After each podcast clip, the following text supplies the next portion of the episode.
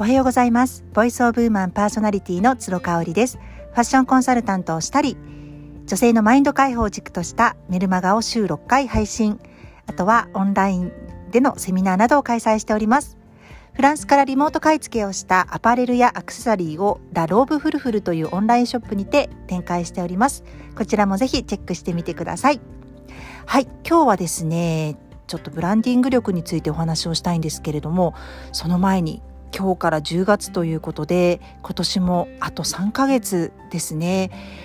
まあ例年であれば10月入るとそろそろ年末年始の予定どうするなんて話が聞こえてきそうなんですが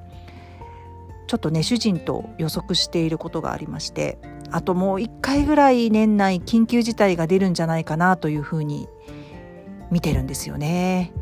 忘年会シーズンあたりにこうぶつけてこられるんじゃないかなというふうに思っているのでもうね腹をくくってここはもう何も予定を入れずにっていう年末年始がね2年連続で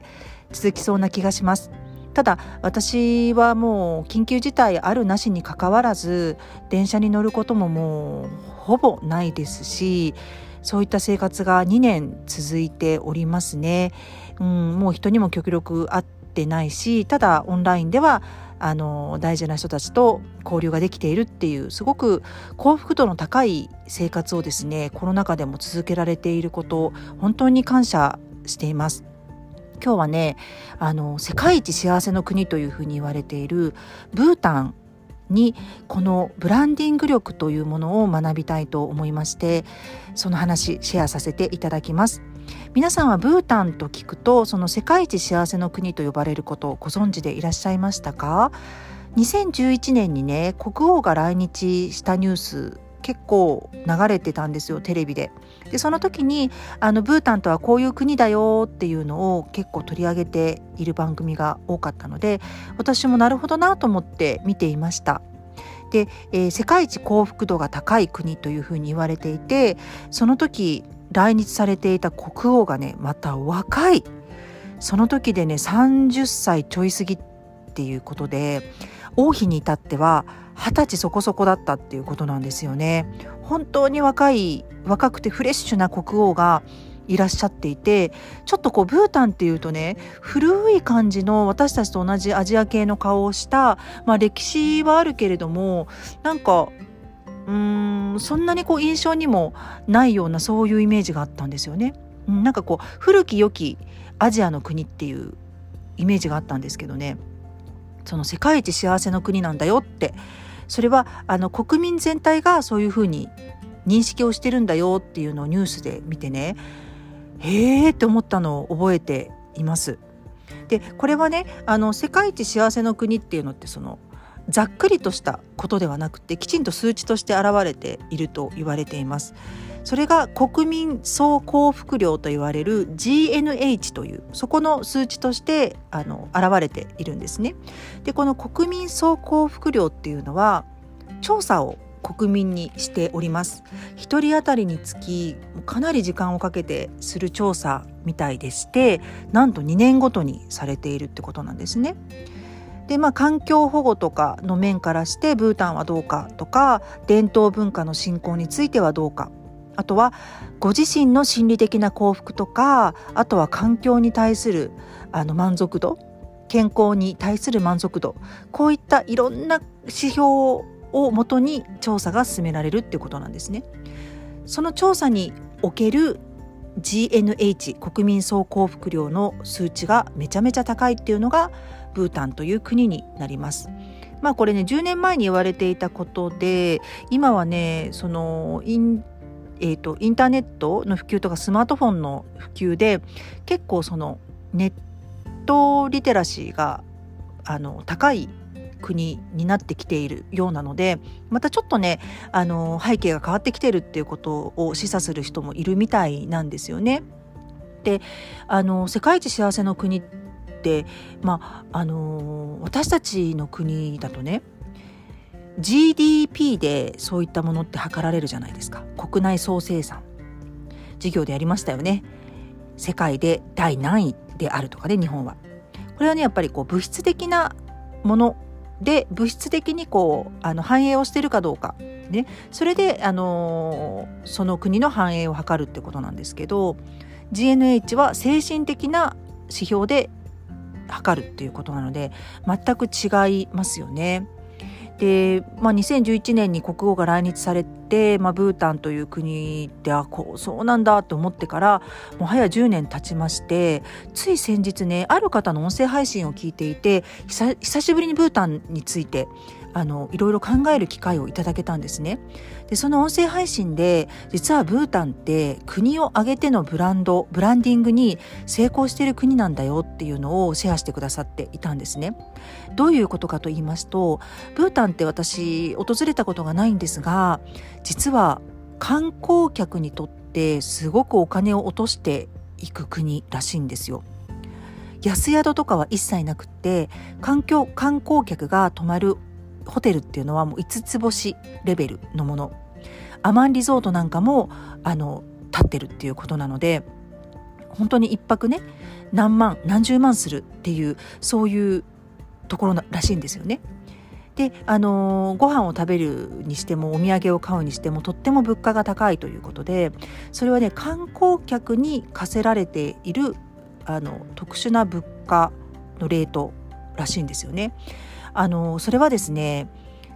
諸外国からブータンを訪れてきた人にどうぞ我が国でお金をどんどん落としていってくださいっていうそういうブランドブランディングを行っているんですね。で観光客がたくさんお金を落とせば落とすほど国民の、まあ、生活の充実度につながるっていうことなんですよ。だからあの国民のねお尻を叩いて一生懸命頑張って働きなさい無理をして働きなさいっていうことではなくってブータンに興味を持ってくれた諸外国の観光の方お金を持っている方限定に来てもらってたくさんお金を落としてっていただくと。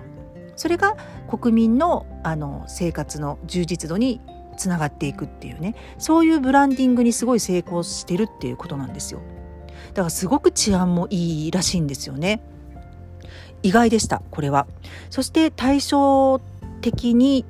挙げられるのが、まあ、東南アジアの小国ですよねあのタイとかカンボジアとかといったそういうあの貧富の差がねある国になると思います。でまあタイは私もバンコクとプーケットに一度ずつ行ったことがあるんですけれどもちょっとねそのいろいろこう価値観とかうーん。こう文化的ショックみたいなものが多くてね。衛生面とかも。うん。ちょっとねあんまりこういい印象がないんですよね。また行きたい国っていうわけではないですね。あのカオサン通りでしたっけ？あのバックパッカーの聖地と言われているタイのカオサン通りも行ってみたんですけれどもまあ本当にゴミストリートみたいな感じでね安宿が並んでいてもう本当にこう安い汚い街並みなんですよ。でそこに来るバックパッカーの方たちってもう本当にこううわーっと押し寄せるわけなんですけどお金をたくさん落としていっってくれるわけじゃないですよね。うん、なので、あのー、数はいるけれども1人当たりの方が落としていってくれるお金っていうのはすごい少ないので国自体はそんなにこう観光業でめちゃめちゃ潤うってことは少ないのかなっていう気がするんですよね。で、あのー、そういった背景もあるので治安も悪くなりますよね。こうドラッグが横行したりとか性風俗に歯止めが効かなくなったりとか。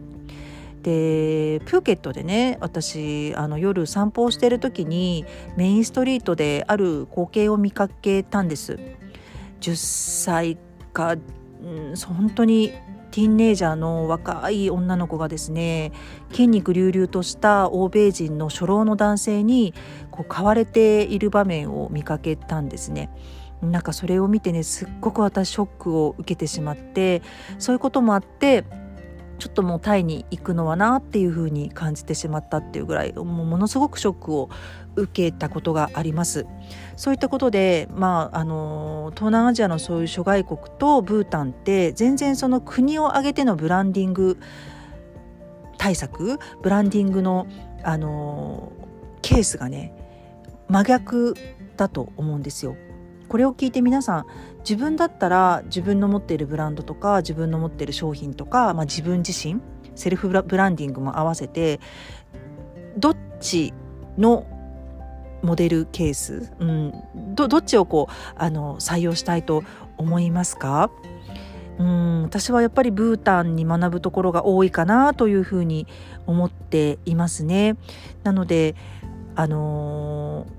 まあ、ブータン自体もそういったったブランディングに行き着くまで紆余曲折あったとは思うんですけれども結局幸せの定義って何かなっていうところ。で国を治めるものとしてはやっぱり国民の幸せをあの保障してあげる、うん、そこをこう本当にきれい事として片付けずに実行に移していくっていう姿勢だと思うんですよね。国の政策ですごい大事なことって。でそれをね実現してるのがブータンという国のブランディングに現れてるんじゃないかなというふうに思ったのであのー、そうね私もちょっとブータンに学んでですねそういった意味であのー、自分のブランディングに生かしたい部分がたくさんあるなと思って今日はお話しさせていただきました。最後まで聞いていただいてありがとうございました。